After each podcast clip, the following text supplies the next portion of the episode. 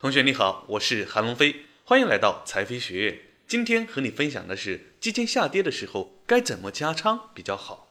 最近啊，有很多朋友关心，在基金下跌的时候该怎么加仓比较合适呢？在这里给你做一个分享。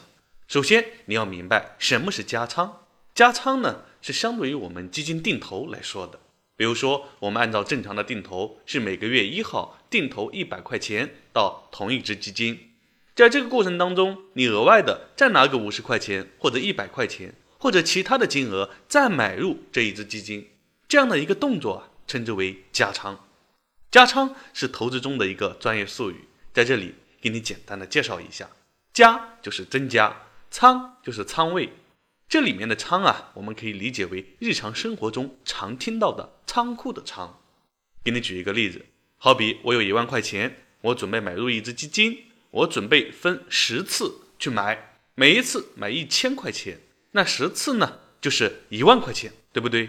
我每次买一千元，就相当于买了一成的仓位，因为总体是一万，所以每次买入一千，那这个一千就是一万里面的十分之一，就是一成。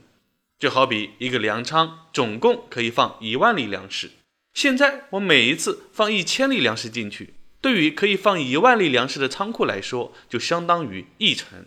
那这里面就是一成的仓位。我每一次把粮仓放一成仓位，然后十次放满了，那这就是满仓。好，这是对仓位和仓的一个理解。所以加仓呢，就是在你原计划定投的基础之上，额外的去多加一点，所以我们称为加仓。回到我们的问题上来，什么时候该加仓呢？其实啊，在现实生活当中，很多人都会遇到这样的问题：加仓没有判断标准，胡乱加仓，不知不觉就把仓加满了。一般常见的有以下两种情况：第一种情况就是自己按照定投买了一点，买了一点之后呢，跌了，想多加一点，他觉得以后涨上来能够多赚一点，所以一跌就加一点，加完之后呢，又继续跌。这个时候呢，他就觉得我是不是可以趁这个机会再多加一点？所以每一次跌的时候，他都加一点，每次加完又继续跌，不知不觉就加多了。当他加完的时候，市场还在下跌，回头看自己之前加的呢，加到了半山腰，这个时候呀，就会很痛苦。这种现象就是我们常见的一种被动加仓的方式。这是在市场跌的时候，很多人容易犯这种错误，就是跌一点加一点，跌一点加一点，没有一种加仓的标准，不知不觉就加完了。另外一种情况呢，就是涨的时候。也会出现加仓的动作，比如说你买了一只基金，你买了第一次后上涨了，上涨了之后你后悔当初为什么不多买一点？你这个时候有可能会想，我要不现在补一点吧？但是这个时候你可能不会轻易的去加仓，因为理性告诉你，你应该坚持你的定投策略。如果接下来它又涨，这一次呢，你可能又忍住了，但是接下来还继续涨，仿佛在和你作对一样。此时你可能真的已经忍无可忍了，你会想，如果当初第一次的时候我加仓，那可能我现在赚的更多了。所以在这种一而再再而三上涨的过程当中，你会不断的后悔。终于到了某一天，你实在忍不住了，你会觉得算了吧，我要是早一点加仓，我就早赚钱了。这个时候不能想太多了，就是干。于是加仓了。这就是上涨的过程当中，很多人可能被动的去加仓的情况，结果会发现。当他实在忍无可忍去加仓的时候，往往是加到了最高点，然后接下来下跌的时候，他就亏了更多。所以这也是我们常见的不懂如何加仓导致自己亏损的一种情况。好，那我们到底该怎么加仓呢？加仓呀，其实是定投之外，我们对市场的个人判断。也就是说，你觉得市场跌得很低了，或者市场在涨，你认为接下来还会涨，你觉得这个时候加的话，机会大于风险，那你就可以加。既然是对市场的一个个人判断，那就需要对市场有一定的理解。但是我们要知道，个人的判断无法去精准的预测接下来是涨还是跌。如果按照你的判断买了进去，结果判断失误，接下来一直跌，那这个时候可能就是我们面临的风险了。所以说，加仓这个东西，如果你对市场没有一个深刻的了解，或者你对自己的判断没有一个足够的把握，或者说出现了特殊的情况，你是否可以接受这样的一个风险？如果可以，你才能够去加仓。对于新手或者刚学习的朋友，这可能是一个比较难的动作。所以，我们常说，对于一般人来讲，定投是比较好的方式，因为它比较省心省事，不需要我们去预测市场接下来涨和跌，我就定投就行了。接下来跌的话，我还是按照之前的定投，我不就可以买到更多的份额了吗？我也不想在底位能够买的更多，对不对？所以说定投是相对省心的。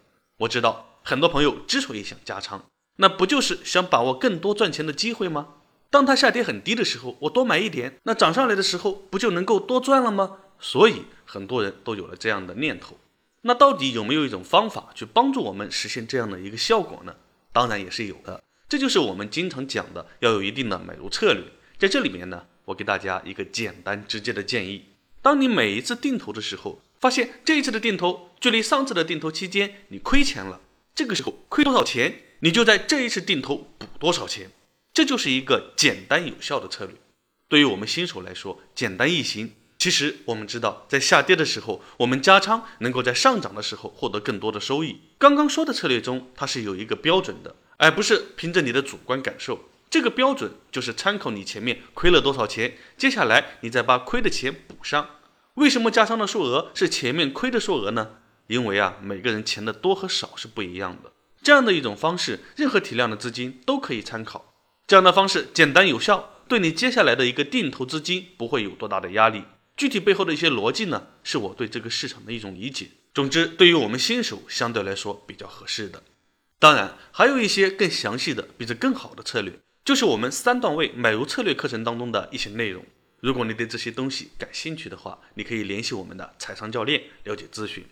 如果上涨的话，想要加仓赚后面更多上涨的钱，有没有好的加仓策略呢？也是有的。这是我们三段位课程当中的量化参考策略，在这里不方便过多的透露，有兴趣欢迎咨询了解。总之，投资市场是有知识的人赚没有知识人的钱。作为一名老师，也是一名终身学习者，我始终认为学习永远是回报最大的投资。好了，以上呢就是我们今天分享的内容。希望当你遇到该什么时候加仓这样问题的时候，你能够有一个很好的参考和判断，从而避免进入一种很被动的投资状态。今天就和你分享到这里，这里是财飞学院，我是韩龙飞。如果对你有帮助的话，别忘了关注、评论和点赞。我们下一次分享再见。如果你觉得本讲内容对你有帮助的话，请帮我点赞、好评、加关注，谢谢你的支持。